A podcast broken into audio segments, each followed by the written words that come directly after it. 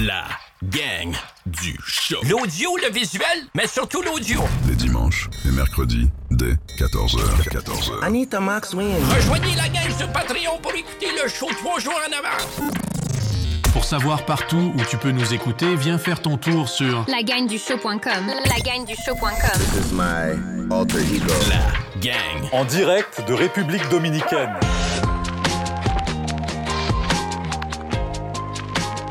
Tu sais, les madames, euh, les vieilles madames qui ont pas d'auto, Ouais. mais qui ont une place de parking dans le bloc appartement, Ouais. puis qui arrêtent pas, ils ont pas d'auto, puis ils ont Ouais. pas de visite, mais ils arrêtent, elle arrête pas de checker par la fenêtre s'il y a pas quelqu'un qui se parque dans son parking. Je me sens exactement comme ça avec notre ami allemand. Il arrête pas de sneak peek dans vite Oh. depuis qu'on est assis. Oh. Non, non, non. Ok, je comprends. Il arrête pas. Comme, a... si on était sur son territoire. Genre. Mais on n'est vraiment pas sur son territoire. On est dans un territoire commun, dans, no- dans notre complexe commun. 100% le droit. Hey, on est en plein après-midi. On fait un beau show divertissant, interactif pour euh, nos gangsters. Et lui, euh, il nous aime pas depuis le début. Là. Il nous a est à mitraillés. côté, Ouais. puis euh, il, est quand, il est quand même vieux. Lui, il est venu ici pour avoir la paix, puis on est des jeunes qui parlent un petit peu plus fort, mais on fait aucunement Hey. le party. Zéro. On fait vraiment pas tant de bruit. C'est juste qu'on est littéralement On le est balcon direct collé à sa porte. Donc, lui, il doit l'entendre un petit peu plus fort. il y a une soirée que Achille il parle au téléphone. D'ailleurs, on peut-tu revenir sur. euh, Ah oui. Vite, vite, là, juste un petit Ah deux oui, minutes avant d'en recevoir notre invité. Oui, là? le, le- le petit, le beef. le petit beef qu'il y a eu la dernière fois, mais c'est clairé. C'était pas. euh, on on s'est parlé un peu après, puis euh, tout est beau. On est des best friends. Voilà. c'était pas. c'était juste parce que un petit malaise qui voulait pas vraiment faire partie. puis- En fait, le show, euh, il est même pas encore sorti, tout. fait que je sais même pas c'est quoi que les gens vont en avoir pensé. Ah, les répercussions et tout sur YouTube, j'ai pas, euh, j'ai pas, j'ai aucune idée. C'est vrai, mais tu sais, euh, finalement, c'est juste. euh, il est sorti pour. parce que ça ne tentait pas d'être là-dedans, mais tout était good, puis il n'y a même ça. pas eu de beef après. C'était juste genre. Ça a été un peu. on a squashé ça. Ça a été comme impulsif sur le moment. Puis, mettons que il aurait pu revenir 15 minutes après, puis on aurait ri. Ouais. Euh, sauf qu'il est sorti, il est allé se mettre un film dehors, puis euh, ça a comme fini de même. Puis après ça, on riait, on en a ri, bref. Ouais, c'est ça. C'était juste une euh, situation qu'il ne voulait pas nécessairement faire partie. Yes. Euh, 15h10 à 27 je vais, je vais arrêter le YouTube. On est Stoke aujourd'hui. Bienvenue, mettez-vous bien. Vous êtes sur la gang partout euh, dans le monde, sur euh, les euh, Patreon, les Spotify, les Apple. Euh, venez Les nous rejo- Deezer. les Deezer pour les euh, 23 personnes qui nous écoutent en France. Euh, on est, euh, venez nous rejoindre sur Patreon si vous ne l'avez pas encore fait. C'est euh, lagangdushow.com. Vous avez euh, tous les moyens de nous écouter là-dessus. Et euh, le Patreon, euh, plusieurs tiers existent. Audio, vidéo, euh, on est bien. Et euh, c'est la façon qu'on euh, finance euh, nos opérations. On est présentement partout dans le monde. Ben là, on est en République. On est en République. Mais euh, je suis en train de regarder pour m'en aller euh, enregistrer les dingues en Floride. En Floride, Ouais. ton rêve. Ouais, à partir avec le stock, à me prendre un Airbnb, puis me louer, euh, je sais pas quoi. Pendant une là. semaine? Ouais, pendant une semaine, aller essayer de TP 5. Je sais pas si ça va arriver, il faut que je réussisse. Ça me... J'aimerais savoir Régent Tremblay. Ouais. Régent Tremblay, j'aimerais essayer de jaser. Il habite en Floride. euh, J'ai des contacts pour essayer de le rejoindre. Jeff Fillion, j'aimerais ça aller jaser aussi. Fait que t'aimerais ça te booker des invités pendant une Ouais. semaine, Ouais. Ouais. grind le, le show. J'aimerais ça, vraiment, là. Ça serait, euh, ça serait insane. Partir cinq jours en Floride, puis juste être sur le grind de show, puis me stacker des gros, gros shows, des gros invités québécois qui habitent en Floride. Euh, Peut-être même un joueur des Panthers. Je sais pas. Mais ça, c'est tough parce que tu un vois, j'ai. Québécois qui fait partie de l'équipe. Mais j'ai voulu le faire avec euh, Raph Pinard, qui est mon boy, puis il faut que ça passe par l'organisation. Fait que ça Ah. marche pas, euh, ça marche pas comme ça. Peut-être qu'un gars de la Floride va s'en coller un petit peu plus. Ouais, mais il faut que ça passe par l'organisation quand même. Les autres, ils, ont des con- ils, ont des, euh, ils ont des contrats, puis ils peuvent pas accorder des entrevues à n'importe qui. Il faut que ça soit euh, un média, un. ESPN, TSN, des affaires de même. C'est ça. Fait que, euh, on est là. On est vraiment contents, les, les amigos, les gangsters, aujourd'hui, parce qu'on reçoit. on est sur notre complexe ici à la Casita del Sol et euh, couvert. On est, on est bien. Fait qu'il y, a- On est il y a des petits orages. Fait que s'il pleut, euh, les- le matériel ne se fera pas défoncer. On reçoit Richard. Richard qui est, qui est déjà. Euh, pas long, Richard. On va t'introduire avant. Euh, c'est beau, hein? On aime ça, ce qui, ce qui sort sur le, à date? Ça, ça- ça sort bien? Ça a de l'allure? C'est propre? c'est clean? C'est bon? Euh, on a Richard qui est euh, venu en vacances ici à, à la Casita del Sol en République dominicaine, euh, qui était ben, qui est un, un militaire retraité. Ouais. euh, qui était assez, qui a eu une, une- une carrière euh, vraiment intéressante euh, dans l'armée canadienne. Et euh, j'ai extrêmement hâte d'y jaser. Ben, Richard, ben, tu peux venir t'asseoir. Tu peux venir t'asseoir. Viens Je prends t'installer. ma place. On va te mettre au milieu. On va te mettre au milieu. On va monter ton microphone. Et euh, vas-y, Fred, va, va teste le troisième. Allô, un, deux, test. On est super. Richard, tu peux tester le tien? Un, deux. Oh, ça parle bien. Oh, c'est mielleux. Euh, voilà, on va te monter un petit peu plus. Ouais. Comment ça va? Ça va bien, toi? Ça va super bien. T'as- t'as- T'en as-tu fait beaucoup des entrevues euh, dans ta vie? C'est arrivé à l'occasion. À l'occasion, dans des, soit des radios ou des, euh, des médias plus euh, indépendants comme nous autres? Euh, pas tellement avec des indépendants. OK, c'était plus la radio. Euh, ben, bienvenue, merci d'avoir accepté, ça me fait super plaisir. Comme je t'expliquais, on est, c'est, c'est- le show qu'on fait, c'est vraiment en mode euh, on discute. Euh, discussion ouverte, on se casse pas la tête. Puis nous autres, on a préparé des questions à te poser euh, sur ta carrière, sur ton parcours, sur qu'est-ce que tu as accompli dans ta vie. Euh, parce que c'est pas. t'as pas fait un métier qui est, qui est commun ou je veux dire, c'est assez intriguant pour les personnes qui sont pas là-dedans. Ah oui? Ben, enfin, pour tous ceux qui ont été dans ce domaine-là, Parler vraiment comme ça. Ouais, voilà. comme ça, là, Voilà, voilà, on est parfait. Ah, Pour tous ceux qui ont déjà été dans ce domaine-là, il n'y a rien de particulier. J'ai fait un parcours de carrière normal. Ouais. Euh, mais oui, c'est une carrière moi, que j'ai trouvée palpitante. J'ai bien aimé ce que j'ai fait. Ouais. T'as été euh, en, en- en partant, là. Là, là t'es retraité. Oui, oui. On est bien. On profite de la vie. On essaie. On essaie de profiter de la vie. Tu voyages beaucoup? Ben, je viens surtout ici, en République dominicaine, l'hiver, pour euh, me sauver de la neige. Je comprends. Oui, ouais, c'est sûr, parce que ça fait du bien. Là. Nous autres, en plus, il y a l'air de faire froid au Québec de ce temps-ci. Ça a l'air d'être assez. euh, Je te le laisse. Oh, ouais, non, mais moi, je parle pas de ça. Lui, il s'en va bientôt, là. Ah, je m'en vais demain matin, moi. Ah, c'est demain matin déjà? ouais, Oh! c'est demain matin. Tu restes jusqu'à quand, Richard, toi? Moi, jusqu'en avril, au début avril. OK, tu fais un bon bout quand même. Oui, OK. oui. On Je veux qu'il y ait beaucoup moins de neige puis qu'il y ait eu la chance de d'en pelleter un peu avant. Ah, ouais, ouais, Ah. ouais, ouais, ouais. Euh, Ouais, inquiète-toi pas, je vais en pelleter en maudit quand je vais arriver à la maison. Moi, mon auto est, est parqué, euh, pas de- d'abri tempo euh, en arrière de chez nous au condo. J'ai- je, je- je- je redoute revenir puis passer un après-midi à essayer de Ah, sortir ben, ça de la D'après moi, toi, quand tu vas revenir, t'auras pas à pelleter. Là. Pourquoi? La tempête va être finie. Ouais, mais puis euh, la Je neige vais te rendre se- service. Je vais aller chez toi, je vais aller pelleter juste avant que tu atterrisses. Pardon? Oh C'est un my deal. Richard, wow. Euh, comment ça a commencé tout ça? Bon, tu as été, t'as été euh, dans l'armée canadienne, tu as fait plusieurs bases militaires? Oui, j'ai fait un bon nombre de bases militaires, mais comment ça a commencé? Jeune, adolescent, j'ai fait des cadets de l'air. OK. Ah. Comme je faisais des cadets de l'air, euh, je suis allé dans un entraînement d'été une année à Saint-Jean-sur-Richelieu. OK. Et de là, on nous a fait visiter le collège militaire. Et on nous a fait faire des tours d'avion, des trucs comme ça. Et j'ai eu un certain attrait. Ça m'a intrigué. Moi, je venais de la campagne. Je suis natif d'un petit coin de, de terre bonne qui était surtout des agriculteurs. OK. Et en voyant ce monde-là et en voyant les défis que le collège militaire offrait, Ouais. j'ai décidé de joindre les forces. OK. Jeune, t'avais quoi? T'avais. Oh, moi, j'ai, j'ai appliqué la première fois, j'avais, je venais juste d'avoir 16 ans. OK. Et quand le recruteur a vu ça, il m'a dit de m'en aller chez moi. T'étais Ah trop ouais. jeune? Parce que pour entrer, il faut avoir 17 ans au moment qu'on entrait. Pour avoir 18 ans, à- à- après un an, en, en dedans d'un an, OK. de la, la- la période où on entrait. OK. Donc, il m'a renvoyé chez moi, puis euh, un peu mal pris, enfin, ne sachant plus quoi faire, j'avais fini mon secondaire. Euh, mes parents m'ont envoyé au Mont-Saint-Louis, qui était sur la rue Sherbrooke à l'époque. OK. Euh, j'ai étudié là un an de temps et ensuite euh, j'ai appliqué euh, à nouveau. Et euh, le collège militaire m'a accepté. OK. Ça, tu étais déjà dans les, dans les, cadets, dans les cadets de l'air avant ça. Ben, oui, mais j'ai arrêté les cadets d'air quand j'ai terminé mon secondaire, à peu près.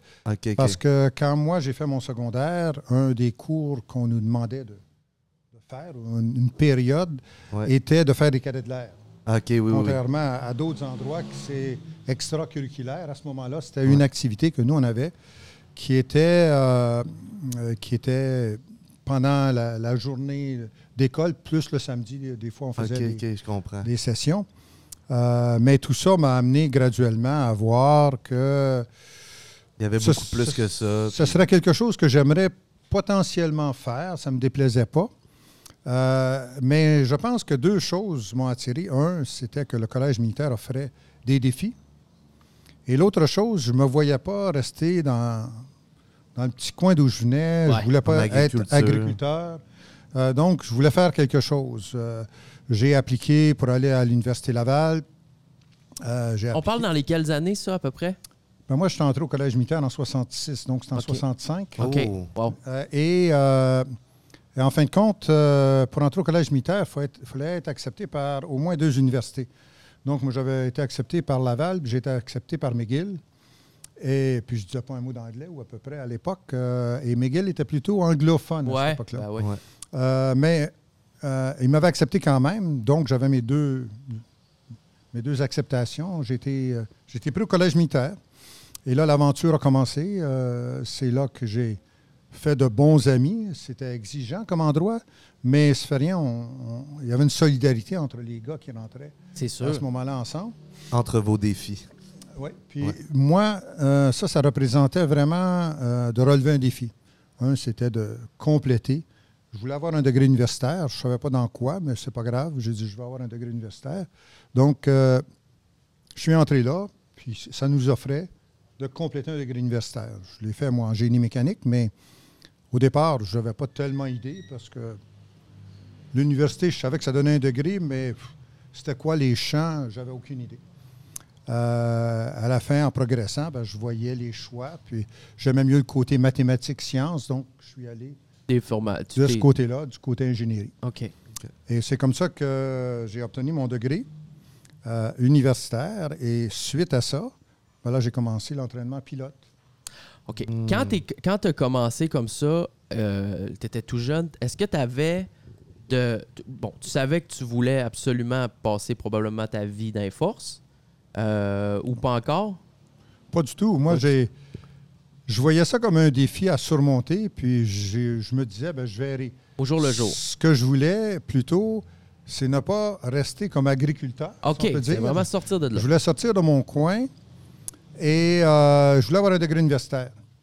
Pour faire quoi après, Hmm, je ne le sais pas trop. Euh, il y a un certain temps que je pensais de faire, quand j'appliquais à Laval, c'était comme arpenteur géomètre euh, que j'avais appliqué. Je n'avais pas trop idée, sauf que j'avais fait un peu d'arpentage plus jeune, puis ça me disait quelque chose d'essayer ça. OK. Euh, et quand je suis entré au collège militaire, je savais qu'il y avait un engagement obligatoire. À l'époque, c'était quatre ans après avoir obtenu ton degré. Puis je me disais après ça. Une fois que tu as fini ton degré, tu le dois 4 ans de, de- de- de service. Ouais. OK. Parce Et- qu'eux, ils payent ton degré, tout Exact, ça. Donc, ouais. euh, OK. Et à cause de ça, tu devais servir quatre ans. OK. Et donc, j'ai dit, ben, je vais faire les quatre ans, puis je verrai après. OK. Et au fur et à mesure que j'avançais, ben, je trouvais d'autres défis que je trouvais intéressants, donc je poursuivais. OK. Fait que, t'avais, fait que tu t'es lancé là-dedans, puis là, au fur et à mesure que les, les mois, les années avancent, toi, tu vois ça, puis ça, ça se dessine, puis là, tu dis, OK, on va relever ça de plus, relever ça de plus, puis là, tu montais graduellement de rang dans les forces, tranquillement. Puis c'est quand, euh, à un moment donné, où tu t'es dit, OK, là, je veux, je- on pousse, on pousse. ou c'est- C'est-tu toi qui as pris la décision de, de, de, de se, de se donner ces défis-là, de monter le plus haut possible, ou ça s'est fait naturellement? Parce que tu as monté, c'était brigadier qu'on disait? Non. Non? C'était quoi le, le- le- J'étais major général quand je suis- j'ai pris la retraite. major général? OK. OK. Je connais pas les rangs, mais c'est c'est-tu c'est-tu- c'est considéré assez haut? Ben, j'étais le numéro 2 de la Force aérienne canadienne. OK. C'est très bon. Deux. Oh, wow. Et, euh, mais au départ, c'était pas nécessairement mon ambition. Je visais pas. euh, Il y en a peut-être qui, euh, qui rentrent et disent Ah, je veux devenir le chef d'état-major. Ouais. Comme une passion. Mais toi, c'était pas vraiment une nouvelle passion, c'était plus pour relever des défis. Exactement. C'est que moi, j'ai commencé à piloter. Je savais même pas si j'étais pour aimer ça. Je voyais des avions, ça me semblait intéressant. Euh, mais j'ai vraiment eu la piqûre quand j'étais à Portage de la Prairie, après avoir fait mon solo, OK. parce que tu faisais 13 heures de vol et ensuite on t'envoyait solo dans un avion. OK. Et j'ai fait mon solo, puis là, j'étais seul dans mon avion. Il n'y a personne d'autre qui pouvait prendre les commandes. C'est moi qui, qui dirigeais l'avion. Puis je regardais en bas les petites autos, puis les petites Ouais. personnes. Puis je disais, Hey, on a un sens de liberté. C'est Ah. fou, hein? C'est- C'est la plupart des pilotes disent ça, Ah, que la fou, liberté que ça. apporte, c'est. euh, Ouais. c'est- c'est c'est le freedom total. Hein? Puis là, Ouais. c'est là que je me suis mis à dire, hey, j'aimerais faire ça. Mais Plus ça, c'est des petits aéronefs, des petits avions. Là. Oh, oui, c'était à hélice. C'était un petit avion, deux places, euh, à hélice. Mais euh, ça fait rien, c'est le début qui te donne la piqûre ou non. OK. Et moi, j'ai eu la piqûre, donc j'ai dit, ah, ben, je vais continuer là-dedans. Après ça, Ça, c'était à quel âge à peu près? C'est les, premiers, euh, les, les premières fois dans l'avion? quand j'ai euh, volé en avion, mes cours, j'avais un peu, j'avais 21, 22 ans. OK. Fait que la piqûre a été prise là. Avant de s'en aller plus loin, je vais dire merci à YouTube. Euh, on s'en va sur le Patreon et partout ailleurs. Ça va prendre 5 secondes. On se fait une mini euh, pause et on revient. Drop the like. La gang du show. Les dimanches et mercredis, dès 14h. 14h. OK, c'est tout. Euh, donc, euh, OK, on était rendu où? On était sur, euh, bon, autour de 21-22 ans. Là, tu as eu la piqûre des avions. Et là, tu décides, OK, c'est peut-être là-dedans que je veux continuer ma carrière ou pousser. Et en fin de compte, euh, j'ai terminé mon cours. Tu faisais une sélection sur euh, l'avion qui s'appelait le Chipmunk à Portage de Prairie. OK. Et ensuite, j'allais faire ma dernière année universitaire. Euh, et une fois que j'ai eu mon diplôme universitaire, là, on allait à Moujja sur le tutor. Et on faisait environ 200 heures. Et ensuite, on allait sur T33, Ça, c'est tous des, des appareils. le Là. type d'appareil, OK. le T33, pour euh, obtenir nos ailes de pilote. OK. J'ai fini premier sur mon cours de, de- de T33 quand j'ai obtenu mes ailes. Sur combien? Euh, dans notre groupe, on devait être un peu moins de 20. Mais quand même. Euh, mais euh, l'avantage, c'était en finissant premier, c'est que j'avais le choix de l'endroit où je voulais aller. Sur la base. Ben, c'est pas la base, c'est le type d'appareil. OK. Le type d'appareil. Moi, j'ai choisi les chasseurs. OK. Donc, on parle les F. Ben, c'était les CF5 à l'époque. Je me souviens encore, comme anecdote, que mon commandant de, de- de- d'escadrille euh, était un ancien des CF-104. C'était l'avion qui volait en Europe. Euh, et pour lui, c'était le meilleur avion. Puis quand euh, il me dit, ben, écoute, tu as fini premier, tu as le choix. Où veux-tu aller?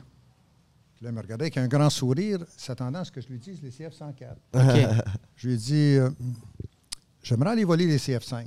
les CF-104, c'était ça, c'est- la vitesse et tout ça. là. C'est les, les- Ben, les backflips, les, les vrilles, tout ça. Non, non? m- même pas. C'était c'était un tuyau de poêle avec des petites ailes OK.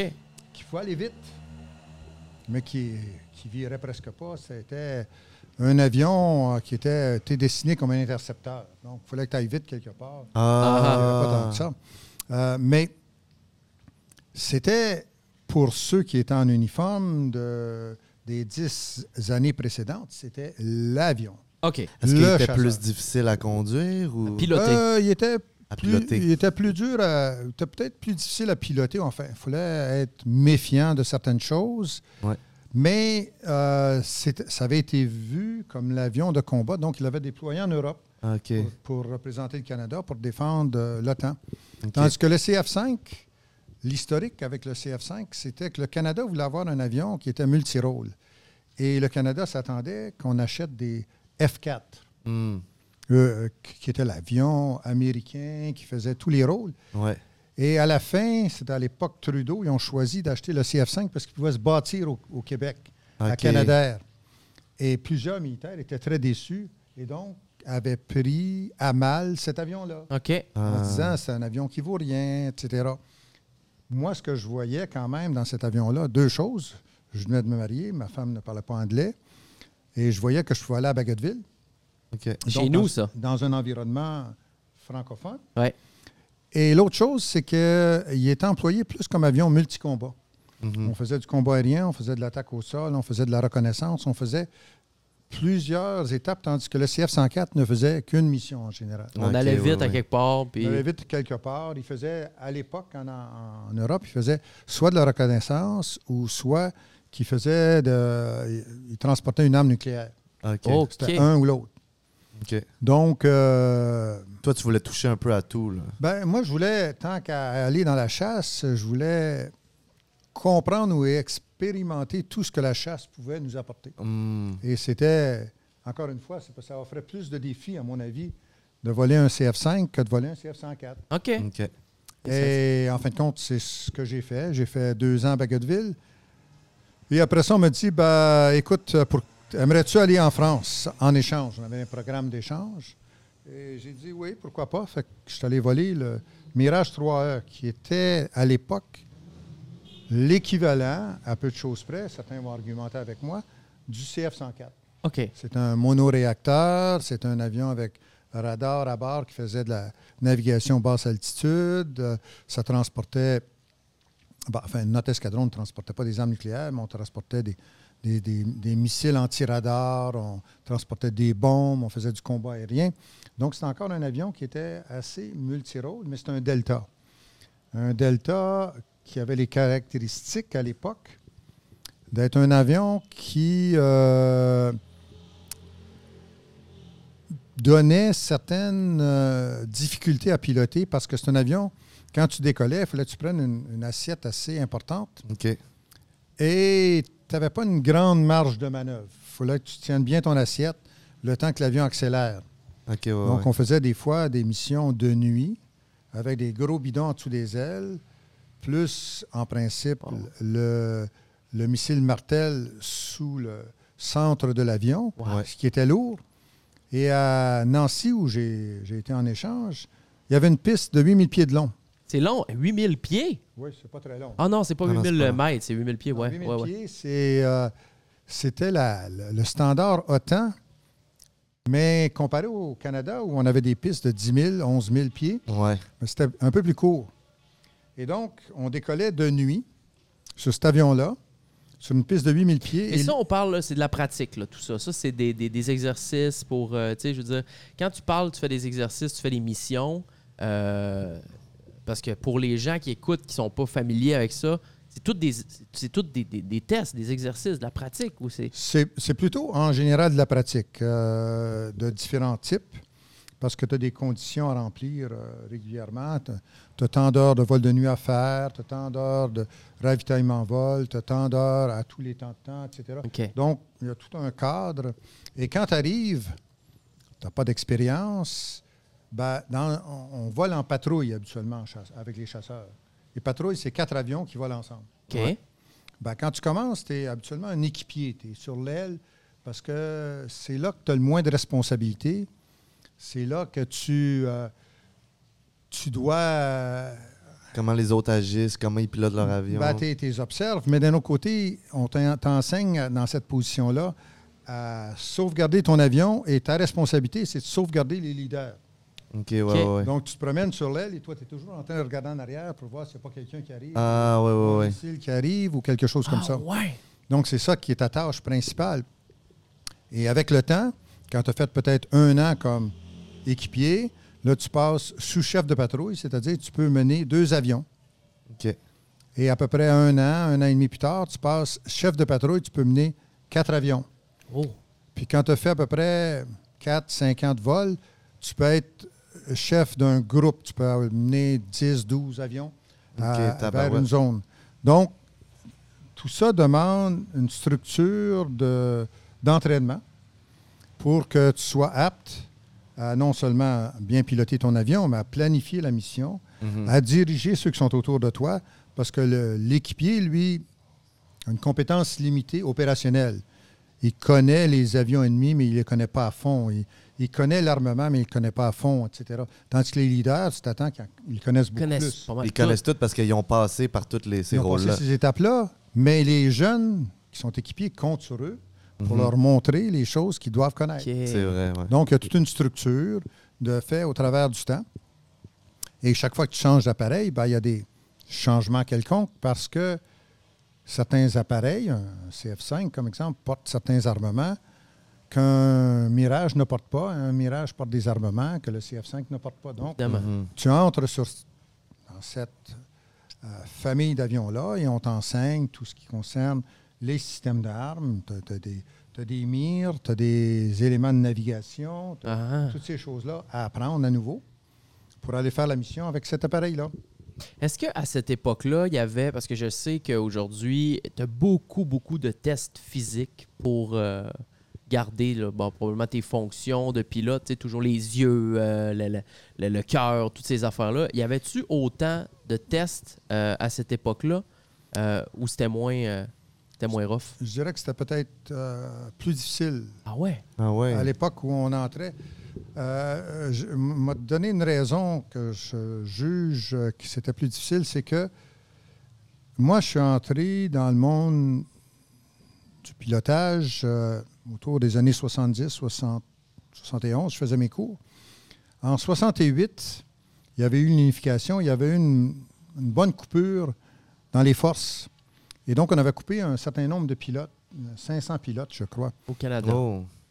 Et il y avait un manque de pilotes euh, quand moi je suis, je suis arrivé. Donc, ils ont réouvert les portes. Plusieurs sont présentés. Il y avait, comme exemple, moi sur mon cours, quand on s'est présenté, le premier cours, on était 30. On avait été choisi sur environ 200, 250 personnes. OK, c'était très contingenté. Là. Et donc, on disait, ben, écoutez, euh, on, on nous montait un peu la tête en nous disant, vous êtes les meilleurs. Euh, mais on nous faisait passer des, des électroencéphalogrammes cardiaques, etc. au départ. Test on- physique, course et tout ça, là, quand même. Mais ça, ça, c'est la vie militaire. Dans la vie militaire, tu le fais à tous les années. Il fallait que tu fasses tes tests euh, physiques. OK. La course, le- les, les pull-ups, les, les- les push-ups, etc., là, Mhm. euh, qui ont changé à- avec les époques. Euh, il y a eu des choses qui ont été rajoutées ou enlevées avec le temps, Euh, mais euh, ça ne fait rien dans, dans l'armée, tu faisais un 10 km comme exemple. Dans l'armée de l'air, dans l'aviation, tu ne faisais pas ça un 10 km. La marine, eux autres, faisaient autre chose. OK. Ouais. Euh, c'est- tout le monde a un petit peu ses variations. Mais euh, l'exigence, comme tu dis, de ce type-là, de garder son physique, c'était les forces qui l'exigeaient, tandis que les besoins de pilote, c'était des tests, comme je dis, un électroencéphalogramme, un cardiogramme, examen de la vue si nécessaire, euh, différents tests euh, qui, qui étaient faits dès le départ. Moi, j'ai fait ça à Borden, à- pas à Borden, à Centralia, que ça s'appelait dans le temps. Euh, et, et là, on disait, ben, tu es apte ou inapte.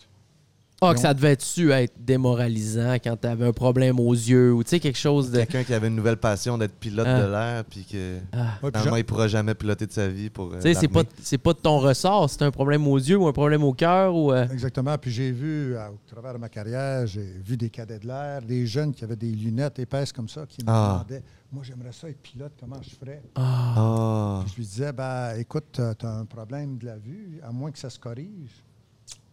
Je suis déçu, mais tu ne pourras pas être pilote. Tu pourrais être autre chose, mais pas pilote. T'es sûr Est-ce que tu pouvais porter des lunettes en tant que pilote ou. euh, Ouais, OK.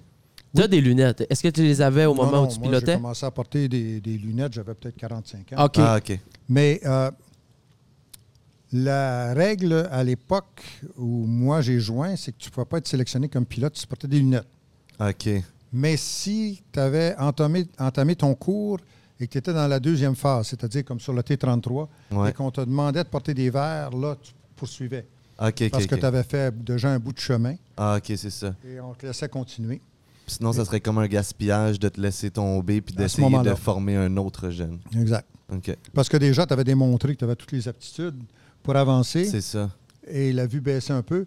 Et à l'époque où je suis entré dans le poste de numéro 2 de, de la force aérienne. Ça, c'était-tu vers la fin de ta carrière? Ah oui, la fin de carrière, ça, les quatre Les- dernières années de ma carrière. Mais on, a- on revoyait euh, certains critères. Et un des critères, parce que les médecins avaient continué de faire des analyses, ils sont aperçus que la vue, chez la plupart des, des- du monde, n'est fixée qu'à peu près à l'âge de 25 ans. Jusqu'à 25 ans, ça peut Hmm. varier. OK. Fait que OK. si tu fais un test de la vue à 18 ans, ça ne peut ça veut pas dire que Ah. tu n'auras pas une mauvaise vue à 23 ans. Ben OK. oui. Ça fait que donc, ils ont baissé les obligations face aux, aux- aux lunettes OK. que- qu'il y avait et ils ont porté plus attention, comme exemple, à des problèmes de cœur et autres avec le temps. Mais ils continuent toujours de revoir et d'analyser euh, euh, les capacités euh, physique pour entrer dans le. Donc, s'il y, a- y des, des gens qui nous écoutent, des gangsters qui nous écoutent, qui veulent euh, faire un parcours militaire et rentrer comme pilote, qui ont 19-20 ans, et que là, les yeux sont pas parfaits, on peut avoir de l'espoir jusqu'à 25. C'est ça que tu nous dis? Ben, pro- probablement, mais de toute façon, même s'il y avait des, des ennuis des yeux, maintenant, si, euh, à ma connaissance, moi, quand j'ai quitté, si le- les verres qu'ils portaient corrigeaient leur vue à 20-20, OK. il- c'était pas une raison pour les empêcher d'entrer. OK. OK. Mais ça a pu avoir encore évolué, je ne sais pas. Ton rôle que tu as eu comme deuxième euh, plus haut gradé, euh, Deuxième major. deuxième major, ça, ça, je- moi, je suis pas familier du tout avec ça. Non. Ça consistait en quoi? C'était quoi les responsabilités principales que tu avais à ce rang-là? Qu'est-ce que tu as de plus que, disons, trois rangs en dessous? Ben, il, est, il est certain que au fur et à mesure que tu montes en, en grade, tu as des personnes sous ta direction. Moi, comme j'ai toujours été dans la chasse, j'ai piloté à différents niveaux. J'ai commencé simple pilote, je suis devenu, en fin de compte, euh, chef de patrouille, etc. Ensuite, je suis devenu commandant d'escadrille, commandant d'escadron et éventuellement le commandant d'escadre. OK. Donc, ça, comme exemple, commandant d'escadrille, tu es major. Commandant d'escadron, tu vas être lieutenant-colonel. Commandant d'escadre, tu es colonel. OK. Donc, il faut que tu ailles les promotions pour aller avec les postes. Et à chaque niveau, comme exemple, commandant d'escadre, moi j'ai commandé Bagotville, j'avais 1800 euh, personnes Oh. sous ma direction. Oh! Oh! T'es connais-tu C'est énorme. Les- Ah Non, tu n'arrives pas à, les- à tous les connaître. Tu en connais un certain nombre, tu les croises. Tu connais plutôt tes subordonnés, peut-être un niveau, deux niveaux en dessous de toi. Mais connaître tout le monde, oui, tu en connais d'autres parce que tu les as connus quand tu étais major Mm. OK. ou capitaine en escadron. Tu les croisais, tu allais voler ton avion, c'est lui qui, qui t'aidait à te- te- te- te- t'attacher dans l'avion ou peu importe. tu en connais quelques-uns comme ça, mais tu n'en connais pas tellement à ce niveau-là. Euh, tu connais plutôt des gens qui sont dans ton groupe d'âge ou à peu près, ou qui sont tes subordonnés directs ou deux niveaux en dessous. Est-ce que c'est un peu comme, pas dans les films, mais qu'est-ce qu'on peut penser pour nous qui sommes pas dans les forces ou les dans les 1800 qui étaient sous tes ordres à ce, à ce moment-là? Est-ce que quand ils te croisaient, eux autres, c'est t'es, t'es- t'es le- t'es le king, là? Tu sais, je veux dire, ils font attention à, à- à comment ils se tiennent, comment ils se portent, qu'est-ce qu'ils disent. Euh, ils veulent vraiment, vraiment avoir une belle image pour peut-être éventuellement pouvoir monter. Puis toi, tu as un mot à dire, j'imagine, à quelque part là-dedans. Tu Être le si en- chouchou du deuxième major. Ouais. Pour la, pour la plupart, euh, oui, mais euh, c'est pas une question de viser à être chouchou, non. C'est que la discipline militaire te demande de démontrer du respect envers tes supérieurs. Ouais. Ouais. Et donc, tu le faisais toujours. Maintenant, entre eux, ils pouvaient parler dans mon dos puis dire ah, c'est un mot Ah. d'ici, un mot Ah, ça. ouais. Je le suppose. Euh, et de toute façon, on sait très bien, dans une organisation comme ça, que les postes qu'on occupe, ce n'est pas un concours de popularité. On a des tâches à accomplir, il faut les exécuter au Vous meilleur de nos compétences. Ben, on a mérité de se rendre là, mais aussi, assez souvent, quand on monte dans ces postes-là, on nous dit ben voici le genre de tâches que tu vas faire. Il faut que tu te sentes apte à les remplir. Si tu n'es pas capable de les remplir, tu es aussi bien de refuser la promotion. Si tu es apte à les remplir, il faut que tu les remplisses. On te dit il faut que tu livres tant de personnes entraînées par année, il faut que tu livres tant de, je ne sais pas moi, de, de, de missions, Ouais. euh, etc., etc. Il faut que tu vois, en tant que responsable, à ce que ces choses-là soient faites. Ouais. Sinon, tu ne fais pas ton travail. Ouais. C'est simple que ça. Donc, pour revenir à ta question initiale, qui était à mon poste de second de la force aérienne, ben là, c'est ça varie avec ton chef. OK. Tu t'entends avec ton chef jusqu'à un certain point. Et dans les premières semaines qu'on rencontrait, que je rencontrais mon chef, je lui disais bon ben quelles sont les parties que vous voudriez que je prenne en charge Mhm. et lesquelles vous allez prendre en charge? Comme exemple, le premier, patron pour lequel j'ai travaillé lui a dit tout ce qui est Europe, je vais m'en occuper. OK. Tout ce qui est Amérique, je te laisse t'en occuper. OK. C'est sûr que quand lui est absent, c'était moi qui dirigeais la force aérienne. Ouais. Complète. Ben oui, parce que lui est en Australie, il ne pouvait pas dire, rien Wow. diriger à ce moment-là.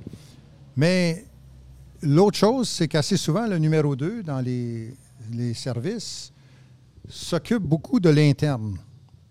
C'est-à-dire que le niveau, quand tu es rendu numéro 2 dans la force aérienne, tu es au niveau stratégique. C'est toi qui essaies de guider le monde qui travaille pour toi pour leur dire, ben, voici ce qu'on veut faire dans 5 ou 10 ans. OK. Voici les terme. choses sur lesquelles vous allez travailler. OK. Ah. Donc, on va acquérir euh, un avion, on va acquérir, euh, je ne sais pas moi, peu importe, un hélicoptère ou plusieurs hélicoptères. On veut exécuter tel type de mission. OK. Ben, travaillez là-dessus, faites-nous des offres, laissez-nous savoir. Euh, et ces gens-là faisaient ça. Euh, donc, on avait des gens qui écrivaient d'ailleurs des politiques. Et on avait des gens euh, qui. euh, Excusez-moi, est-ce que c'est déconcentrant? Est-ce que ça. On est. Ah, c'est correct, ça. Mais ça Ah. l'enregistre, il y a l'image et tout?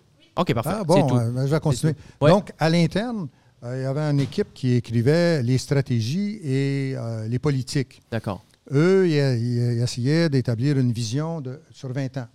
Ils disaient dans 20 ans, où est-ce qu'on veut que la force aérienne soit? OK. Quel genre d'avion on veut et quel genre de mission on devrait faire? D'accord. Il y en a un autre qui s'occupait de toutes les politiques sur le personnel. Quel genre de personnes qu'on va avoir, avec quelles compétences, comment on va définir ça, euh, et quel genre de métier on va garder ou on ne gardera pas. Parce que les choses évoluent, puis on dit, ah, tiens, on n'a plus besoin de tel type de métier parce qu'on n'a plus de radar, comme exemple. Parce que ouais, c'est ça, la, la technologie évolue. La ça, technologie évolue, donc il faut changer les métiers. Puis on a un autre groupe qui s'occupait des finances. Eux surveillaient tout ce qui était finance dans l'ensemble et le partageaient aux, aux unités en dessous pour que eux le gèrent au jour le jour. OK. Donc, c'était les trois grandes lignes que le commandant second euh, surveillait. Et dans ce rôle-là, on l'appelait le, le chef d'état-major adjoint. OK. Donc, euh, les personnes qui travaillaient dans ces domaines-là se rapportaient à lui. Et moi, je faisais des comptes rendus à mon patron en disant, bon, ben, voici, on, a- on est, on est en train d'établir la politique sur des métiers. On voudrait réduire quatre métiers. Puis on y expliquait Et pourquoi. ton. ton... Pour à long terme, des trucs de Ouais, pour lui dire, ben, l'impact, notre étude nous dit que dans l'impact, l'impact va être ça, puis ça va être ça l'avantage, ça l'inconvénient. Puis là, le patron nous disait, Hmm, je suis d'accord ou je suis pas d'accord, ou j'aimerais que vous étudiez un peu plus telle chose. OK. Ou il disait, ben, là, j'aimerais que vous coordonniez avec l'armée, parce que ça, ça peut avoir un impact sur l'armée. OK. Ou Ouais. ça, j'aimerais qu'on voit avec la marine pour voir le- les moyens qu'eux apportent. OK. Et donc, c'était ça le- le- le travail plutôt stratégique qu'on faisait. Et entre autres, mon, mon patron, lui, faisait plutôt Ben, ton patron, on se parle, c'est le numéro un. Le numéro un. ouais. il était lieutenant général. Voilà. C'était le, commandant de la force aérienne. Lui, c'était externe. C'est-à-dire que c'est lui qui allait visiter les, les- les bases aériennes, les escades. Il allait visiter les divisions. Il allait parler avec les chefs d'état-major de d'autres pays. Euh, C'est un Québécois, lui? euh, moi, les deux pour lesquels j'ai travaillé, non, c'était. euh, le deuxième, je ne sais pas d'où il était natif. Le premier était de l'Ontario, était de OK. Hearst. Le deuxième, je ne me souviens plus d'où il était natif. Non, c'est des gens comme le premier que j'ai eu. Il était de la région de l'Ontario, mais un franco-ontarien, c'est-à-dire qu'il comprenait le français très bien, parlait le français, mais euh, toujours étudié en anglais. OK. Ouais. Puis de toute façon, euh, c'était tout le temps en anglais, là, en majorité? Non, ben pas vraiment, parce que la défense a quand même été un pionnier, ben, enfin, a toujours voulu qu'on respecte les deux langues officielles. OK. Et c'était plus difficile quand on arrivait au niveau supérieur, parce qu'on était souvent complètement dans un environnement anglais. Mhm. Mais d'un autre côté, euh, si j'avais à rapporter quelque chose à mon patron, puis je lui rapportais en français, peu importe les deux, m'ont jamais fait ouais. aucun reproche. Ouais. comprends. Euh, plus à l'aise avec le français. puis- ben, ça dépendait du sujet. Il y avait des sujets sur lesquels je disais, ben, euh, je vais vous l'expliquer en français. Il y en a d'autres que je vais vous l'expliquer en anglais. Ouais, ouais. C'était pas plus grave. C'est, ça dépendait assez souvent des circonstances ou des fois de l'étude qu'on avait en main. Mhm. Et euh, ben, les patrons étaient toujours ouverts à, à ces choses-là. OK. Puis est-ce que c'est déjà arrivé que tu étais complètement en désaccord avec ton patron? Mais tu n'avais pas le choix de, de de faire ce que lui te demandait. Mais toi, tu avais une idée complètement, une stratégie complètement différente. Puis lui était comme non. Alors, ça pouvait arriver. Euh, j'ai trouvé, moi j'avais appris, j'ai travaillé pendant un certain temps avec l'armée. Et l'armée avait une façon de voir ce qu'on appelle l'état-major, le staff. C'est que tu pouvais être autant en désaccord avec ton patron que tu voulais, tu pouvais te débattre, lui présenter. Ouais. Il t'écoutait, puis à la fin, il disait Non, c'est ça qu'on va faire. Puis là, tu avais l'obligation de le saluer et de dire Je le fais. OK, parfait. Et moi, avec cette- cet enseignement-là, j'ai appris euh, à faire la part des choses. Dans l'aviation, on est- dans- l'aviation avait moins euh, la tendance à, faire ce genre d'approche conflictuelle-là jusqu'à un certain point. Mais ça pouvait varier avec le patron. Ouais. Il y en a à qui j'ai dit non, moi je suis absolument pas d'accord. Puis s'il me disait je, je t'entends, je te comprends, mais d'un autre côté, c'est ce qu'on va faire. ben C'est ça, c'est notre décision. Puis il y en l'avant. des fois qui était comme euh, je te fais confiance, c'est bon. Puis là, lui, il change complètement son idée. Puis il te fait confiance à 100% pour changer la Ah stratégie. oui, c'est arrivé. C'est arrivé dans certains domaines. euh, euh, un patron, à un moment donné, me dit ben, Tu vas prendre en charge une étude parce qu'à tel niveau, on trouve qu'il y a un laisser-aller et j'aimerais voir euh, des options pour traiter ça.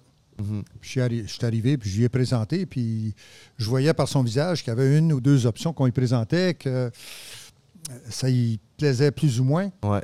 Mais il était très correct en disant ben, tu as- tu m'as donné les, les inconvénients, les avantages, et Ouais. je vois que tu as raison. On va de l'avant avec ça. OK. OK. Ah, ben Euh, parlons mission un petit peu, en vol, tout ça. Euh, y a-tu une situation que tu as vécue euh, où tu as fait face à un danger imminent, là, un problème technique, un bris, quelque chose qui est arrivé en vol où euh, on a eu peur? Tu as eu la chienne. La chienne, je dirais pas. Euh, mais il y a eu des situations. Il y a eu des situations euh, plutôt, des fois embarrassantes ou, si on peut dire, euh, imprévues, que, qu'on- que je ne m'attendais pas, comme j'ai dû m'éjecter à un moment donné. Oh! Ou à d'autres occasions, on faisait des missions, surtout quand on allait à Nellis, on faisait une mission, une mission qui appelait Red Flag, qui venait d'une étude américaine qui démontrait que pendant le Vietnam, entre autres, les gens qui survivaient 10 missions avaient la chance, étaient normalement des gens qui survivraient longtemps pendant la guerre. Donc, ils ont décidé de créer un environnement où on te faisait vivre des missions, comme si c'était des missions de guerre. Euh, et c'était un- une période où tu faisais 10 missions, ou 10 à 12 missions, et tu voyais toutes les difficultés. Là, il est arrivé des fois où tu t'en vas à basse altitude, et euh, parce qu'on volait à basse altitude, on volait à 100 pieds des fois dans des zones Oh! oh. euh, au-dessus du sol, à, je sais pas moi, 500 000 à l'heure. au-dessus des maisons, il n'y avait pas de maison en non, dessous. là. pas de maison. Ouais. On était dans les- 500 000 à l'heure. On était dans les déserts du Nevada. OK. Ben, tu passes par-dessus une ligne de colline, tu passes par-dessus, puis là, tu viens pour descendre comme ça. La Ah tête en dessous? Quand tu es en train de descendre, tu vois un avion qui monte de l'autre côté. Oh! Ça fait que là, tu dis, oups, euh, il faut, faut se tasser parce que ça passera pas. Et on se tassait rapidement. C'était un avion militaire ou c'était un autre Oh, avion? c'était un autre avion militaire. Non, c'était un autre avion militaire qui, lui, revenait de sa mission. Nous, Oh! on allait vers la mission. Euh, moi, ça m'est arrivé plutôt en France, Wow. euh, où, euh, quand j'ai vu l'avion passer, il était trop tard. Ça m'avait frappé, je ne serais plus là. Je ne pourrais pas te parler aujourd'hui. Oh my God. Parce qu'en France, euh, il y avait un Mais là, auto... ça prend des bons yeux. C'est pour ça. Ouais, ben, même pas. Tu toi, des tu- radars. Toi, tu t'en vas, ouais, mais euh, à basse altitude comme ça, tu n'utilisais pas de radar nécessairement si T'as tu pas le une temps de les navigation. regarder. Ben même, c'était même pas ça. C'est que la navigation en France, la façon que ça fonctionnait, on était à 500 pieds quand même, sol. Et tu annonçais, ils appelaient ça auto-info, tu annonçais ta position. Donc, tu arrivais au sud de tel vi- village, telle ville, puis tu disais où tu étais. Ouais. Et s'il y avait un autre avion, ben lui qui était dans le coin, Oh. il, il faisait attention. Moi, j'entends un avion qui annonce où il était. Je me penche la tête pour regarder sur ma carte où ce qui était son endroit. Puis juste comme je relève la tête, il m'est passé, je sais pas, 20, 30 pieds à côté de moi. Hey! inverse. Oh! On allait tous les deux à peu près à 500, 500, 600 Ah, c'est instantané. 1000 à l'heure en sens inverse. Donc, on n'a pas eu le temps de. Lui comme moi, si on avait été. Même pas eu le temps d'avoir peur. Ouais, c'est ça. C'est pour ça qu'il dit Tu as eu la chienne. Non, j'ai pas eu le temps. J'aurais été mort, êtes- puis je l'aurais pas su. Que vous êtes parlé après? Euh, dans les casques ou. euh, non, non. Non, c'était- tu sais pas c'est qui? tu Non, non. Ouais, Même je pas savais- en je savais-? Je savais c'était qui parce que lui, il avait annoncé sa position. Ah! Lui, nous autres, on, avait, on a tous des indicatifs d'appel en vol. Puis sur la fréquence auto, tu annonçais. Nous, on portait le- l'indicatif d'appel Coca. Fait que moi, je disais, bon, ben, Coca 54 à tel endroit. dans- dans- Lui, il avait dit son indicatif d'appel. Ouais. Mais je ne sais même pas, lui, s'il m'a vu. Peut-être qu'il ne m'a jamais vu. Oh. Je ne sais pas. T'as dû t'éjecter de ton avion Oui. en plein vol. Mhm. L'avion est où? Ah, ils l'ont récupéré après. OK, à tomber. Ben oui. Ils l'ont récupéré, mais. Mais dans quel contexte? Dans quel contexte t'as dû t'éjecter? Euh, Il y, a- il y a toute une histoire, puis ça pourrait être long à, à tout te dire ça. En bref. En bref, c'est que euh, je suis parti voler une, euh, un 2, 3 janvier euh, parce qu'on revenait des, des vacances des fêtes. On avait tous pris une semaine de congé. Et le patron a dit tout le monde vole aujourd'hui pour se remettre en état. On n'avait tous pas volé depuis deux semaines. Ouais. Donc, euh, et quand on revenait, habituellement, on faisait une mission classique euh, qu'on appelle de vol à vue. Donc, tu faisais certaines manœuvres, des, Ouais. des, des tonneaux, des boucles, euh, des, puis avec le CF5, tu faisais des décrochages à, très haut angle, à, très, à angle très haut. Tu montais à peu près comme ça. Oh, tu attendais qu'il n'y ait plus de vitesse, puis l'avion tombe. Ok, oui. C'est bon. Ça fait que moi, quand j'ai fait ça avec l'avion, l'avion est parti en vrille à plat. Et ça, on veut pas. Ben, la vrille à plat, c'est très difficile d'en sortir.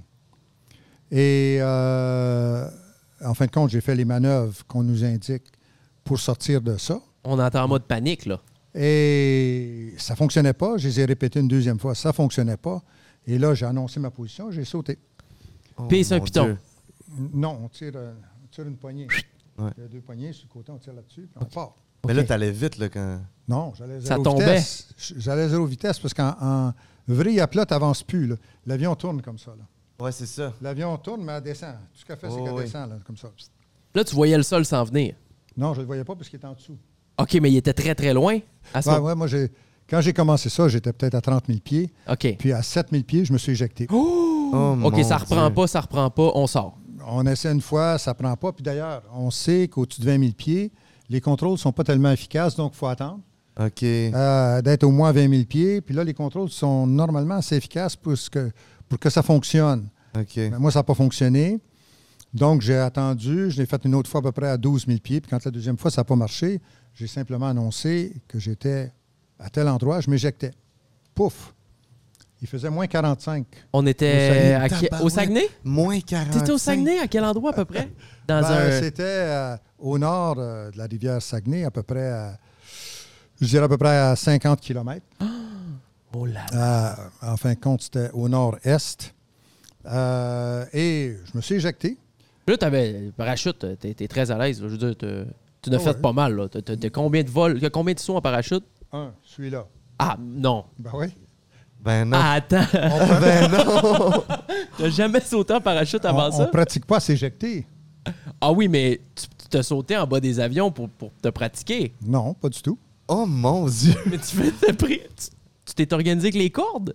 Ben non, mais ils sortent tout seuls, ça marche. ça. C'est tout. euh, Oh, mais t'es tombé, mané dans les arbres ou quoi? ah ouais, je suis tombé à travers de sapins. Puis là, t'as pas eu la chaîne à ce moment-là? Pourquoi j'aurais eu la chienne? Ton premier saut de parachute? Ben non, il fonctionnait. J'ai vu qu'il fonctionnait. OK, bon. J'ai j'ai Prends un fait petit les café. procédures, puis tout Puis descendait. avant d'éjecter, mettons, t'as pas eu la chaîne? Ben, Tu savais penses- que tu faisais juste euh, tu, tirer tu- la. tu y penses pas. Là. Tu dis, j'ai fait un, j'ai fait deux, ça marche pas, faut que je parte. OK. Je Et euh, est-ce que t'as vu l'avion tomber? Oui, j'ai regardé, je me suis. En Et voilà. OK, Là, j'espérais ça a fait pas- du feu. Euh, J'espérais pas atterrir où ce que l'avion avait atterri. Ben, pas, ça n'a pas brûlé tellement parce qu'elle atterrit dans la neige. OK. Ah ouais. Puis il y avait, moi, quand j'ai atterri dans la neige, je n'avais jusqu'en dessous des bras. Mais là, les autres, ils savent t'es où? T'as- Ben, j'avais émis que je m'éjectais. Et quand le siège part, il y a un émetteur qui transmet où- Ah. notre position. Ah. Ah. Donc, il savait à peu près où j'étais. Mais le plus amusant, c'est que quand j'ai dit que je m'éjectais, il y avait un avion qui faisait une- une- un vol basse altitude qui était dans, en- dans le même coin. Hein? Lui, il s'est inquiété. Ah, il s'est demandé qu'il était- si Ah, l'avion où lui tombait dessus. Ah, mon Dieu. Bon, il n'y a rien eu là. Ça a pris, j'étais dans la neige, j'ai ramassé mes affaires comme on nous le dit. Je me suis préparé et à peu près 40 minutes plus tard, l'hélicoptère est arrivé. L'hélicoptère militaire, les gars, euh, sont la, rapides. La là. base, euh, euh, un hélicoptère qui est là pour ça. Mais ils se sont rendus. Euh, donc, en hélicoptère, c'est à peu près 20-25 minutes de se rendre là. Donc, ils sont partis 10 minutes après qu'ils ont eu l'annonce, puis ils m'ont trouvé. T'étais en pleine santé, plein souriant. T'avais-tu froid? T'avais-tu... t'é- T'étais gelé? Ou... J'ai pas eu le temps. Il y avait trop d'adré- d'adrénaline, je pense. Ah, ça, c'est sûr. Ouais, ouais. Et donc, euh, j'ai pas, j'ai pas eu de réaction d'avoir froid, etc. Euh, je me souviens qu'à bord de l'hélicoptère, il y avait un médecin. Il envoie toujours un médecin parce qu'ils ne savent pas dans Ouais. quel état ils vont te trouver. Ouais. Mais le médecin, il sort de l'hélicoptère puis il n'a pas mis ses raquettes. Il, a calé. il a calé. Puis moi, j'arrivais à- pendant ce temps-là, j'avais pas de, de raquettes, mais j'avais pu avancer. Je le voyais où il s'en allait. Puis Ah, pu ok. avancer. Ben, moi, je le vois qui qui, qui, s'attendait pas à ça. Il Ben ouais. de flotter un peu. Puis là, Ouais, en pleine face. je me mets un peu à rire. Fait que moi, Ah, je prenais mes affaires. On est, on est monté dans l'hélicoptère. Puis on est retourné à la maison. Mais j'avais un bébé, moi, de deux semaines à peu près. Oh! Et euh, quand je suis retourné, tu vois, j'ai été collé à peu près à 10h30. L'accident est arrivé peut-être à 10h50. Euh, donc, quand on revient, tu as un examen médical, on prend ton équipement pour l'envoyer être euh, analysé, etc. Et vers 2 heures, on m'a dit Bon, ben, c'est bien, euh, on a tout fait ce qu'on avait à faire, tu peux t'en retourner chez toi. Ouais. J'arrive chez moi, mais entre-temps, il s'était déroulé quelque chose chez moi. Ah. Parce qu'au Saguenay, entre autres, les gens étaient très friands d'annoncer s'il y avait un accident d'avion. Et il y Il avait voulait, des- il voulait l'annoncer. ben, Les journalistes euh, du Saguenay. Les, les- les journalistes le demandaient. Il y avait des gens qui appelaient, puis ils disaient Je vais avoir, je sais pas, 20 pour l'annonce, il y a un accident qui est arrivé. Ah. Et donc, ce qu'on craignait assez souvent en unité, c'était que une épouse apprenne que son mari est décédé Par l'entremise de la radio. Par Louis Champagne. par Louis Champagne ou autre.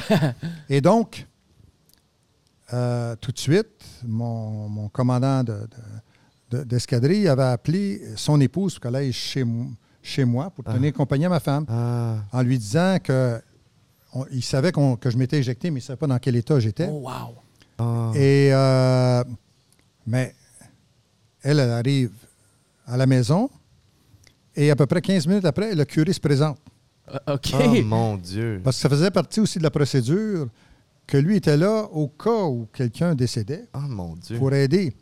Mais lui il arrive puis c'est zéro pin barre. Ah, Il n'y a pas d'informations encore. Là, qui Ah, lui, on y a même dit euh, il s'est éjecté, il habite à tel endroit, vous devriez, devriez- y aller. Là, ma femme était suspecte parce que elle voyait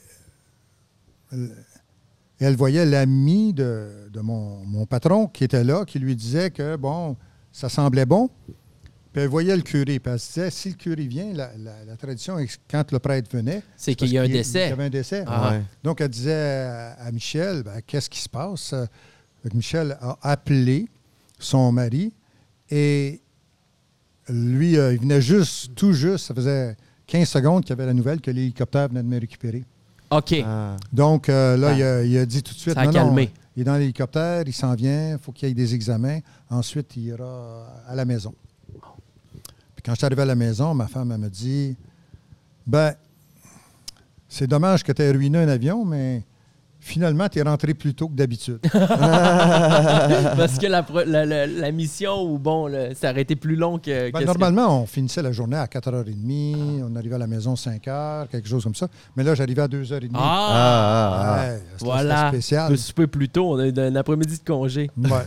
Incroyable, tout ça. Et euh, eux autres, l'avion, bon, c'est une perte. euh, il y, en avait quoi, une soixantaine, une centaine d'avions? Ben là, il y en a une, euh, une, une de moins. Ben, de toute façon, chez les CF5 que le Canada avait achetés, on les a achetés en 68. Euh, il devait y avoir six escadrons. Il n'y en a eu seulement que deux escadrons qui ont été mis en place. Donc, il y avait un tas d'avions. Et même à la fin, moi, j'étais commandant de l'escadron sur les CF-5 et on recevait encore des CF-5 OK. parce qu'ils avaient été entreposés à Trenton et on les sortait au fur et à mesure pour les, les user. Ouais. Mais il y avait eu comme 138 avions d'acheter. Et avec deux escadrons, tu en avais à peu près 40 en utilisation. Ah, fait qu'il y en avait plein Donc, qui au bout de pas. trois ans, tu en sortais un, puis tu en mettais un autre. neuf. Et on était euh, 20 ans plus tard, on en sortait encore des neufs. Ah, ouais. wow. Fait que c'était pas, C'était pas une grosse perte. c'était pas ultra grave euh, pour euh, les forces. C'était, pour moi, j'étais euh, très déçu parce que je disais à mon patron, euh, écoutez, euh, je suis navré d'avoir brisé un avion. Là. Bon, mais c'est pas de ta faute, là. Oui, oui, mais c'est le, le- le- le- le- c'est l'enquête euh, de sécurité des vols qui détermine jusqu'à un certain point c'est la faute de quoi. Hmm. Mais ça, ça se fait après. Et l'enquête a déterminé que? L'enquête l'enquête a déterminé que, une- une, euh, en fin de compte, quand ils ont fait l'enquête, ils n'étaient pas trop certains. Ils ont dit ben, tu dois avoir fait quelque chose de pas correct pour le mettre en, en, en vrille à plat. Mhm. Mais pendant qu'ils faisaient l'enquête, il y a eu une autre vrille à plat. Oh. Oh. qui a eu lieu. Et là, ils ont Oh. été obligés de tirer la conclusion que l'avion, dans certaines configurations, euh, risquait de tomber facilement à plat. Ah, OK. Et ils ont fait des vérifications auprès de Northrop. Puis Northrop a dit oui, oui, nous, on n'a jamais, euh, on n'a jamais fait des, des tests dans cette enveloppe-là. C'est au-delà Ah. des, des limites. On a dit oups. euh, vous avez poussé l'avion euh, un petit peu au-dessus de ses hors, de, limites. hors de ses limites. hein. OK. Euh, moi, je suis pas trop dans, dans ces affaires-là, mais je sais qu'il y a plusieurs personnes euh, qui, euh, qui sont là-dedans. Y a-tu un moment où tu as vu quelque chose inexpliqué? On peut parler UFO ou n'importe quoi. C'est très à la mode présentement, le sujet des, des objets volants. Ben oui, mais c'est vrai. il y a Non, le- non. les UFO, Ah, c'est gros présentement. là. Il y a Ouais. des gars qui, des anciens gars qui travaillaient à Area 51 ou qui sortent puis Ouais. qui expliquent tu sais, des, euh, des choses qu'on sait pas. C'est quoi ça, Area? Area 51, c'est euh, au Nevada, c'est euh, un. euh, mais tu, sais, tu sais pas c'est quoi? OK. Ah, ok, fait que. Ah, mais là, je me Non, c'est parce rouler. que c'est c'est des trucs que le monde utilise, mais qui ne savent pas du tout. J'ai aucune idée, moi, je te demande, tout je te pose ça. je te dis. Je ne sais pas non plus. T'es-tu allé? Non. T'es pas allé à Area 51? Je suis allé autour, mais je ne suis pas allé. T'as pas passé par-dessus? Ben, même s'il serait allé, il aurait pas le droit de le dire. Non, mais si j'étais allé, il, il m'aurait. Gonné. Non, il m'aurait obligé à me poser là. OK. Et j'aurais passé deux jours. Il m'aurait débriefé. Arrête! Mm. Ah ouais. Mais ça, c'est connu, là. C'est pas. euh, Ben, le, le terme est connu. Le monde ne sait pas trop ce qu'ils font. Euh, dans les grandes lignes, ce qu'ils font là, c'est qu'ils exploitent des avions ennemis. Et ils apprennent comment les avions ennemis fonctionnent. Ah, OK. on les tests, des bébelles. Ben, c'est ça. Et, euh, les Américains ont souvent eu la capacité d'acquérir des avions, disons, russes ou autres. Et ils l'emmenaient dans cette zone-là pour les tester. C'est surtout ça qu'ils faisaient. OK. Pas d'affaires de. qu'il n'y a pas d'affaire de de, petits de bonhommes UFO verts, de- de... Ah, les petits bonhommes. Ah non, ils Les ont- petits bonhommes verts? Ils les ont oubliés, eux autres. et et c'est même pas dans, dans le barrage de. Comment on appelle ça, là, près de, de, de Las Vegas. Là, non, Ouais. c'est pas dans le barrage non plus. Non, j'ai jamais rien vu, moi, de, de phénomène euh, qui me porterait à croire que qu'il y a des objets volants non identifiés. Euh, mais je crois que ça existe.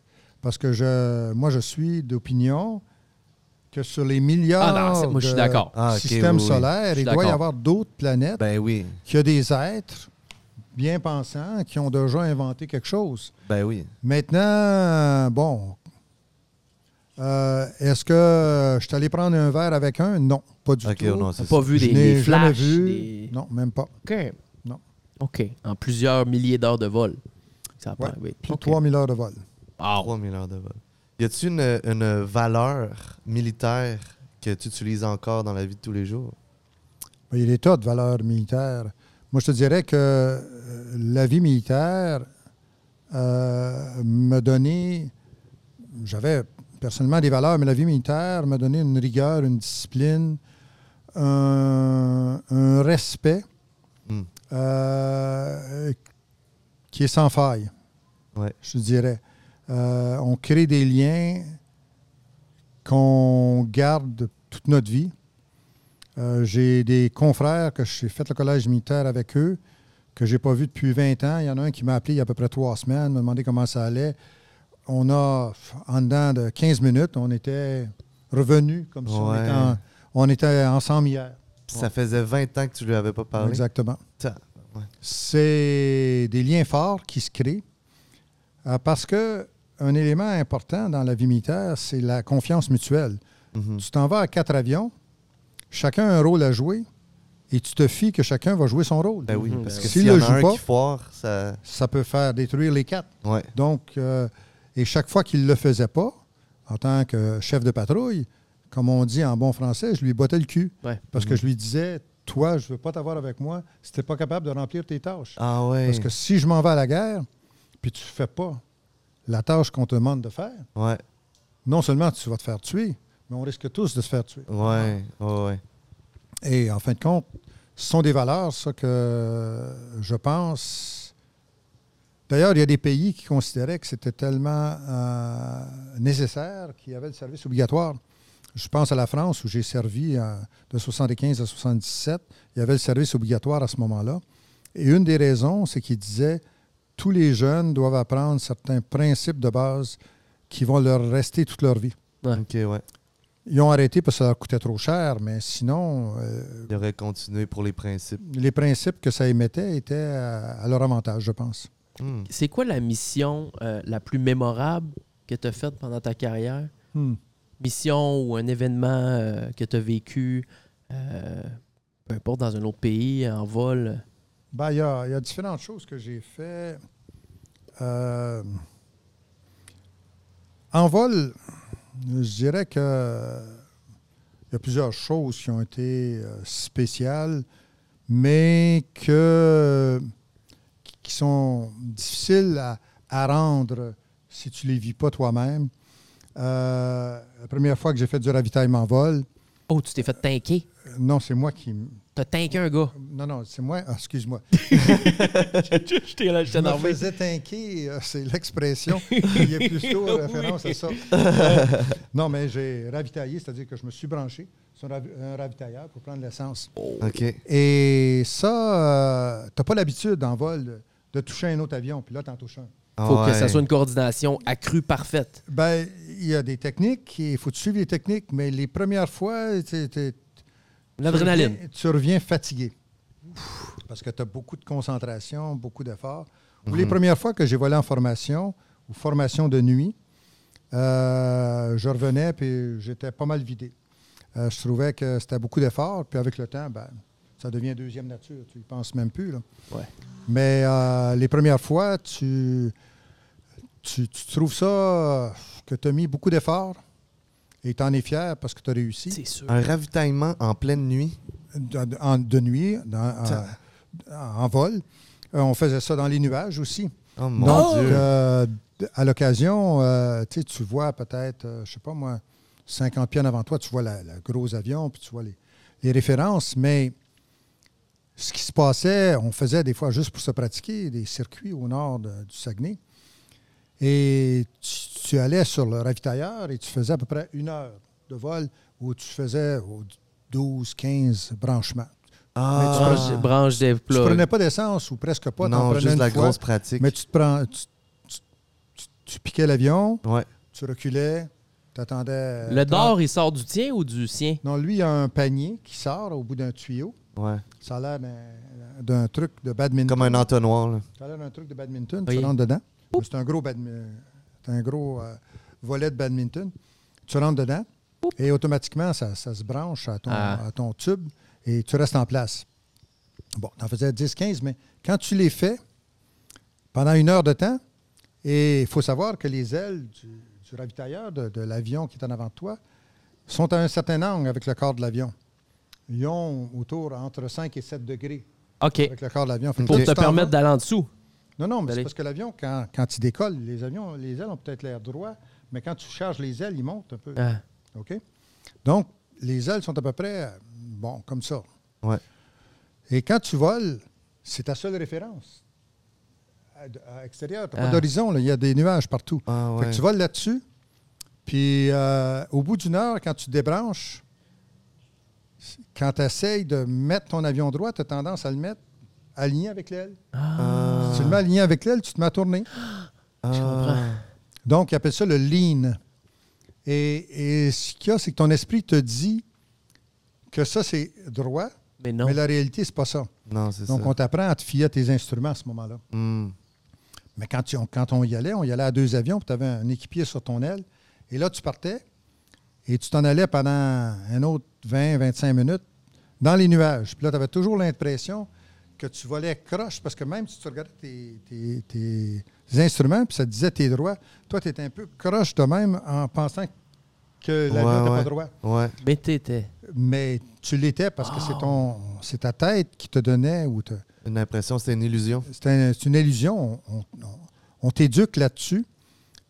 Et tant que tu ne l'as pas eu, tu ne sais pas vraiment ce que ça a l'air, mais quand tu l'as eu, tu sais ce que ça a l'air. C'est un peu comme t'éjecter. On nous faisait faire des sessions de sièges éjectables pour nous montrer comment ça montait. Mais du sautant en parachute, on ne l'a jamais fait faire. Ah, C'est pas, quand même ouais. spécial, ça. puis c'est pas des parachutes qui sont dirigeables hein, dans ces avions-là. là. C'est un parachute rond, puis tu descends. Ben, ouais, c'est un, un genre de, de- de- de cône. Euh, c'est pas comme les, les- les parachutes que tu vois, les gens qui font des- des, Des- des spectacles aériens Non, non. avec. Là, c'est pas un, un plan comme ça. Donc, quand tu descends, oui, tu peux le diriger, mais ça se dirige pas beaucoup. Tu vas Mhm. tirer d'un bord pour l'envoyer un peu de côté, d'un côté ou de l'autre. tu veux mais pas tomber sur ton avion, fait que tu essaies de te tasser un peu, tu sais. c'est ça. OK. Ça Ah. fait que c'est. euh, mais tu me parlais de moments peut-être plus importants. Il y a deux moments que je pourrais te souligner dans ma carrière qui n'ont pas à voir avec le vol. Un, c'est pendant la guerre du Golfe, la première guerre du Golfe. On m'a demandé d'être porte-parole pour les forces. Euh, J'ai fait ça pendant presque deux mois. C'était. Au début, c'était plutôt. On se demande. challenge. Ben, c'était tout un défi parce qu'on se demandait, on faisait face aux journalistes euh, nationaux, donc des gens d'expérience qui pouvaient nous mettre en boîte. Fait qu'il fallait toujours se, se méfier, faire attention. Mhm. Euh, bon, j'ai trouvé la première semaine un peu difficile, mais après ça, ça s'est tassé. Et l'autre fois, c'est quand j'ai j'ai dû escorter la reine euh, pendant qu'on ouvrait la Maison Oh. Canada à Londres. Hmm. Là, il y avait tout un protocole de comment faire, où être, à quel endroit, etc. Et les gens qui organisaient ça nous tombaient dessus pour dire Ah, il ne faut pas t'oublier de faire ça, il faut que tu fasses ça. Ouais. Et donc, tu avais. Il aurait presque fallu que tu aies quelqu'un à côté de toi qui dise toujours N'oubliez pas, il faut tourner à gauche, il faut tourner à droite, il faut Ah. ralentir, etc. Euh, mais, en fin de compte, euh, elle n'était pas difficile, puis euh, ça s'est très bien passé. Ah bon. Euh, Ah, parfait. écoute, euh, peut-être une petite dernière, je veux pas que ça dure trop longtemps. Euh, en terminant, est-ce que tu t'ennuies? T'ennuies-tu de voler? De piloter? D'être euh, le, le- le freedom que tu disais au début, la liberté que ça t'apportait? Oui, absolument. Mais je vais te dire quelque chose. J'ai plusieurs amis qui ont été dans, dans les lignes aériennes. Et euh, j'ai même un neveu qui avait acheté un avion, puis que on allait piloter. Il m'avait demandé d'aller piloter avec lui. Et je lui disais, pour moi, un avion, après les, les débuts, l'année ou les deux ans que tu apprends à voler, pour Mhm. moi, c'était un instrument. C'était un instrument de guerre. Et euh, je voyais ça comme un outil pour travailler et non Comme une plaisance? ou, comme euh, un truc juste pour. euh, Pour être libre le temps d'un après-midi. Exactement. puis- euh, ça fait que euh, mon neveu me disait ben, on va faire un voyage à tel endroit, on va avoir du plaisir. Ben, j'ai dit si on s'en va juste en ligne droite, moi, j'aurais pas beaucoup de plaisir. Ah ben non, j'ai dit je ça. vais te laisser piloter puis je vais dormir. Wow! Parce que toi, tu étais habitué de faire des vrilles, des boucles, des tonneaux. Des... Ben, on ne faisait pas ça tous les jours, mais on pouvait le faire. Et même l'avion, quand tu partais avec, surtout le CF-18 que j'ai piloté, ben, tu as, des systèmes il faut que tu gères constamment tes systèmes. Donc, tu veux toujours que tes systèmes soient au meilleur pour faire la mission que tu dois faire. Ouais. Et tu es là en train de regarder ton, ton radar, ton, ton détecteur d'attaque, ton... tu regardes tous tes équipements, puis tu essaies de toujours les optimiser pour qu'ils soient à leur meilleur. Mhm. Euh, et donc, ton esprit n'est pas tellement à dire est-ce que je m'en vais bien droit, mais il est plutôt à dire est-ce que j'utilise bien mes systèmes? C'est ça, Mhm. c'est très...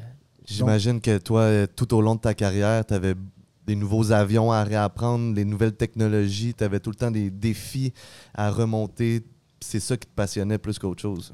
Oui, entre autres, euh, j'ai volé sur une quinzaine d'avions. OK. Euh, des fois avec des amis, des fois parce que c'était leur appareil à eux. Ouais.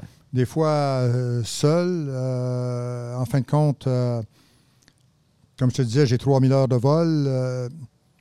C'était assez souvent des nouveaux défis, mais c'était. Tu sais, tu bâtis ni plus ni moins comme dans n'importe quel autre métier. Au départ, tout est nouveau. Mais après un certain temps, c'est simplement un 10% que tu additionnes, un 15% que tu additionnes. Donc, c'est de moins en moins difficile. Mais d'un autre côté, des fois, tu te retrouves dans des domaines encore plus complexes. Et donc, ça te demande encore plus d'efforts. Mais c'était ça que je trouvais le fun. Ouais. Wow. Je trouvais ça amusant. Hey, j'ai- j'ai- Quelle je viens de penser à ça là. là. J'ai rencontré un, un pilote euh, qui vient du Saguenay. C'est un tremblé. Oh, sacrement. Il y a rien que de Oh, ça, des man, je le tremblés chez sais, nous. Je le sais, mais j'ai, j'ai un blanc de mémoire parce que je viens juste d'y penser. Mais c'est un pilote, puis il y a un double diamond.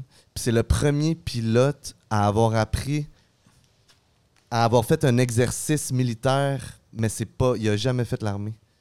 Hein? Mais j'ai, j'ai, j'ai, j'ai Ok. un blanc de son nom. Mais je sais pas si ça te dit quelque chose. Mais ça fait combien de temps que tu es à la retraite, là? Ça fait 20 ans. Peut-être euh, peut-être ça Ah, fait. C'est peut-être. euh, Ouais. Si c'est récent, je le connais sûrement. Ah. Non, non, mais ça fait comme 25-30 ans qu'il est pilote. Mais Ouais. euh, il a fait un exercice militaire que c'est le premier au Canada à l'avoir fait sans être un, un militaire. C'est arrivé d'ailleurs qu'on a même euh, pris des, des Autochtones ou des, des gens du euh, Nunavut. On les a essayé de, le- de leur donner une initiation dans l'aviation parce qu'on aimait, on voulait en recruter, mais pour eux, c'était du vague. Donc, on a essayé. Peut-être qu'il y en a là-dedans que je ne connais pas, là, qui ont Mhm. peut-être fait ça, je ne sais pas. Euh, mot de la fin pour euh, peut-être euh, ceux qui nous écoutent, les plus jeunes qui voudraient faire une belle carrière militaire. Qu'est-ce que tu le, le donnes comme conseil dans les forces? Ben, je leur dirais, s'ils aiment les défis, s'ils aiment aussi bouger, voir des nouvelles choses, voir du pays, ben, ils n'ont qu'à joindre les forces. Et moi, je les encourage à joindre même la force aérienne. Parce que c'est la force qui a peut-être le plus de technologie et le plus de possibilités de voyager dans le monde. Parce que même quand j'étais à Bagotville, de Bagotville, j'allais en Norvège, de Bagotville, Wow. j'allais en Allemagne, euh, je suis allé aux États-Unis à plusieurs occasions. Donc, c'est une vie de, de défis, mais il faut s'attendre qu'il va y avoir aussi des contraintes, des difficultés. Euh, tu risques de déménager assez souvent. Tu risques des fois d'avoir des, des moments euh, difficiles, euh, désagréables, mais ça fait partie de l'ensemble. Et le total en vaut vraiment la peine. Wow. Ouais.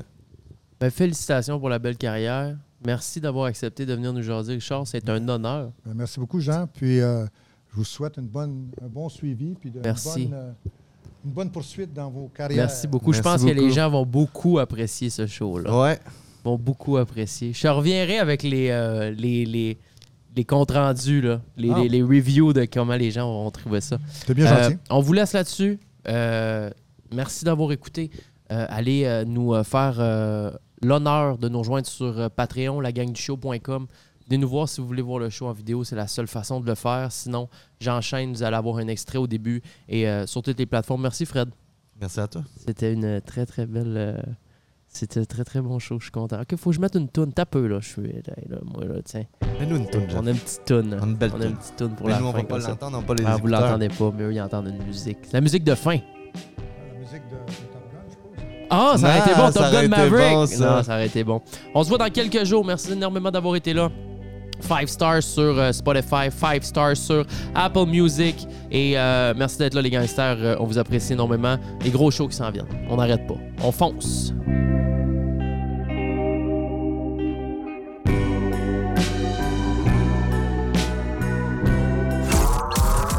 Gang Radio. Veuillez rester en ligne.